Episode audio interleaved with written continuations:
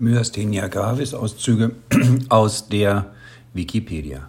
Die Myasthenia gravis ist eine Muskelschwäche. Sie gehört zur Gruppe der neurologischen Erkrankungen, durch eine gestörte Signalübertragung zwischen Nerv und Muskel gekennzeichnet sind, wodurch es zu einer hochgradigen Ermüdbarkeit der Muskulatur kommt und als Störungen der neuromuskulären Erregungsübertragung oder als myasthene Syndrome zusammengefasst werden. Sie ist eine nicht erbliche Autoimmunerkrankung, bei der eine Störung an der motorischen Endplatte der querstreiften Muskulatur vorliegt, deren Ursache nicht völlig erforscht ist. Das Krankheitsbild der Myasthenia gravis ist gekennzeichnet durch eine belastungsabhängige Muskelschwäche, die die oben genannte Muskulatur häufig asymmetrisch befällt, auch einzelne oder mehrere Muskeln unabhängig von der Körperhälfte. Zur Hauptsymptomatik gehört ihre wechselnde Ausprägung. Beispielsweise kann sie neben dem Wechsel betroffener Muskeln oft im Tagesverlauf spontan ohne erkennbaren Grund zunehmen oder es kann eine Erholung der betroffenen Muskeln in Ruhe ebenso plötzlich wieder eintreten. Die Myasthenia gravis kommt sowohl bei Menschen wie auch bei Tieren, besonders bei Haushunden, vor. Eine veraltete, heute nicht mehr gebräuchliche Bezeichnung der Erkrankung lautet Erb-Goldflamm-Syndrom. Die Myasthenia gravis ist eine relativ seltene Erkrankung. Die Krankheitshäufigkeit liegt bei etwa 100 bis 200 Erkrankungen pro 100 pro eine Million Einwohner.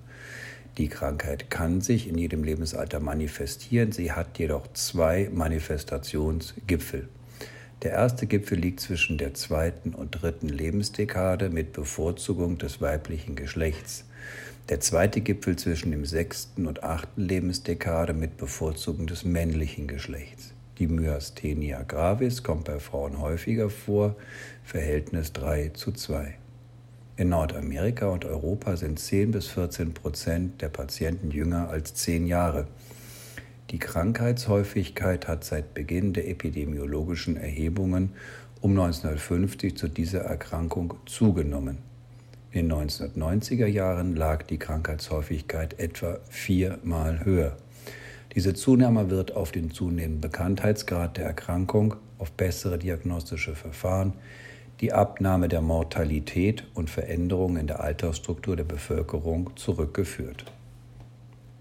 Die Myasthenia gravis ist eine Autoimmunerkrankung, das heißt, der Körper bildet Autoantikörper gegen körpereigene Strukturen. Bei der Myasthenia gravis sind es Antikörper gegen die Strukturen der postsynaptischen Membran im Bereich der neuromuskulären Endplatte. Mit großem Abstand am häufigsten, in etwa 85 Prozent der Fälle, sind Acetylcholinrezeptor-Antikörper nachweisbar, also Antikörper, die gegen die nikotinergen Acetylcholinrezeptor gerichtet sind. Bei 1 bis 10 Prozent der Betroffenen können Antikörper gegen die muskelspezifische Tyrosinkinase und bei einigen Betroffenen sogenannte niedrigaffine Acetylcholinrezeptor-Antikörper oder Antikörper gegen Lipoproteinrezeptor Related Protein nachgewiesen werden.